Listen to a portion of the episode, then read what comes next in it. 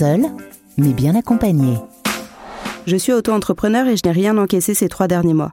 Est-ce que je dois quand même faire ma déclaration à l'URSSAF? Alors la réponse est claire, oui. Quel que soit le montant du chiffre d'affaires que vous avez réalisé, qu'il soit nul ou non, vous devez obligatoirement le déclarer. Concrètement, vous n'avez rien à faire de plus ou de moins que d'habitude. La démarche est exactement la même.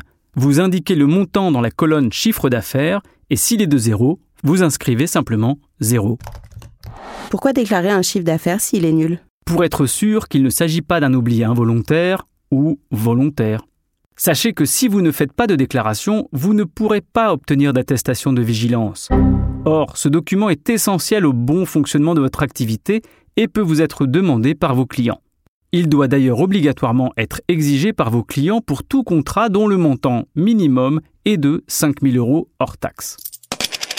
Mais ce n'est pas tout. Si vous bénéficiez d'aide de Pôle Emploi, l'absence de déclaration peut interrompre le versement de vos allocations lorsque vous n'êtes pas en mesure de fournir comme justificatif la copie de votre déclaration de chiffre d'affaires. Vous l'aurez donc compris, chiffre d'affaires nul ou non, la déclaration est une démarche obligatoire. Vous avez d'autres questions?